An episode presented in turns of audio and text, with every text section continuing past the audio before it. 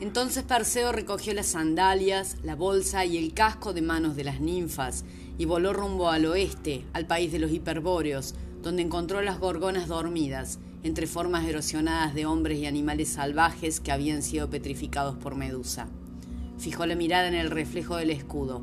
Atenea guió su mano y cortó la cabeza de Medusa con un solo golpe de su hoz, hecho lo cual, y causándole gran sorpresa, el caballo alado Pegaso y el guerrero Crisaor, que sujetaba una espada de oro, brotaron completamente crecidos de su cuerpo, sin vida.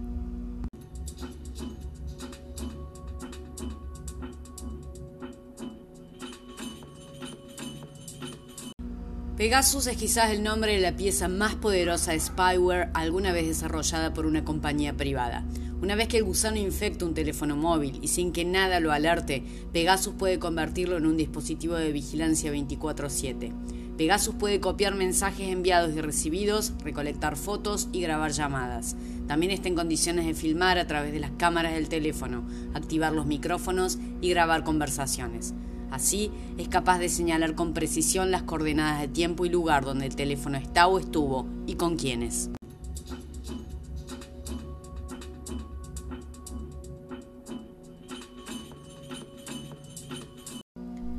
Pegasus es un tipo de software que hackea secretamente un teléfono, conocidos como spyware o software espía, de los que hay muchos, pero su particularidad reside en que no responde a lineamientos de seguridad internacional, donde lo que prima es la soberanía de los estados, sino que es desarrollado por una compañía de capitales privados israelí llamada NSO Group.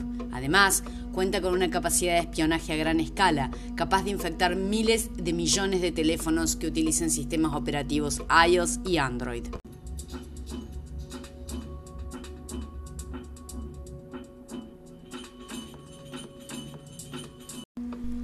La primera vez que se detectó Pegasus espiando textos y correos electrónicos, phishing, fue en 2016. El malware había llegado a instalarse en los dispositivos a través de un link malicioso. La relación casi inmediata cuando los tabloides del mundo dan a conocer una situación de leaks dirigidos a personas públicas específicamente seleccionadas y de manera completamente ilegal es pensar en las sociedades de vigilancia y control como una profecía autocumplida.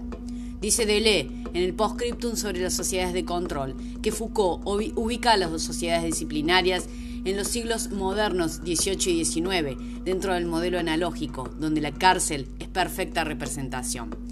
Este proyecto ideal tiene por funciones concentrar, repartir en el espacio, ordenar en el tiempo, componer en el espacio-tiempo una fuerza productiva, cuyo efecto debe superar la suma de las fuerzas componentes.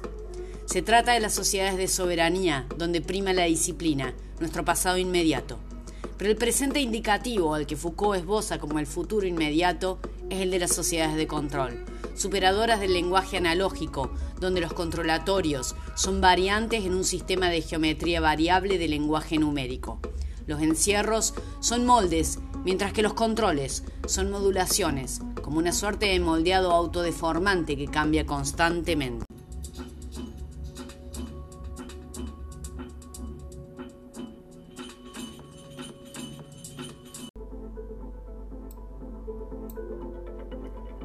En el lenguaje numérico de las sociedades de control postdisciplinarias, los individuos han devenido individuales, las masas en meros indicadores, y el poder es una cifra que regula de manera dinámica y constante el acceso a la información.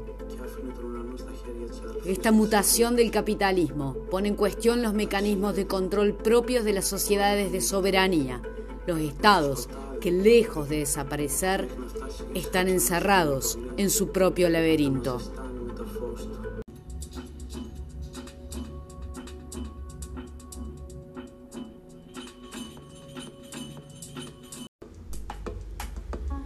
Desde una perspectiva más alejada que podría revelar ciertos mojones de la topografía social actual, señala Meneses Rocha que el Big Data y los modelos de Machine Learning e inteligencia artificial, level donde se encuentran spicewares como Pegasus, pueden otorgar la ventaja para que las ciencias computacionales puedan capturar huellas, movimientos, opiniones y prácticas culturales de millones de personas, lo cual es imposible para el etnógrafo tradicional y para los estudios demoscópicos.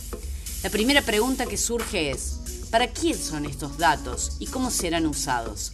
Probablemente los límites de estas prácticas se encuentran en ellas mismas, como es el caso del hacking, que revela la propia oscuridad epistémica. No es por caso este modelado de las razones que llevan a los propios agentes a convertirse ellos mismos en cajas negras.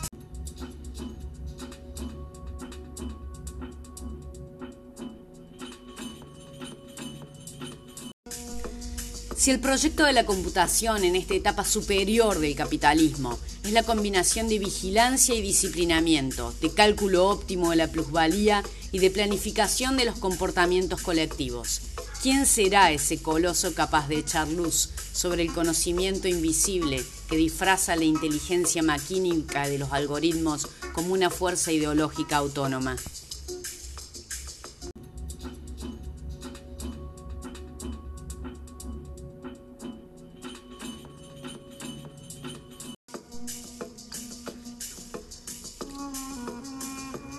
De manera lateral, ha sugerido Bruno Latour. De esta acumulación gigantesca de huellas e imaginaciones embebidas en el hardware y en el software, se pueden develar hechos y situaciones únicas, así como favorecer nuevas preguntas y correlaciones, lo cual constituye una gran oportunidad para la reinvención de las ciencias sociales.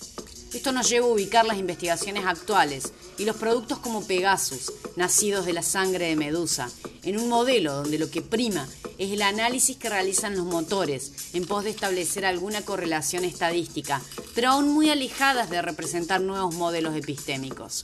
Sin embargo, aún resuena con urgencia aquel interrogante que Juvenal plasmó en sus sátiras. Quis custodiet ipsos custodes? ¿Y para quién espían quienes nos espían?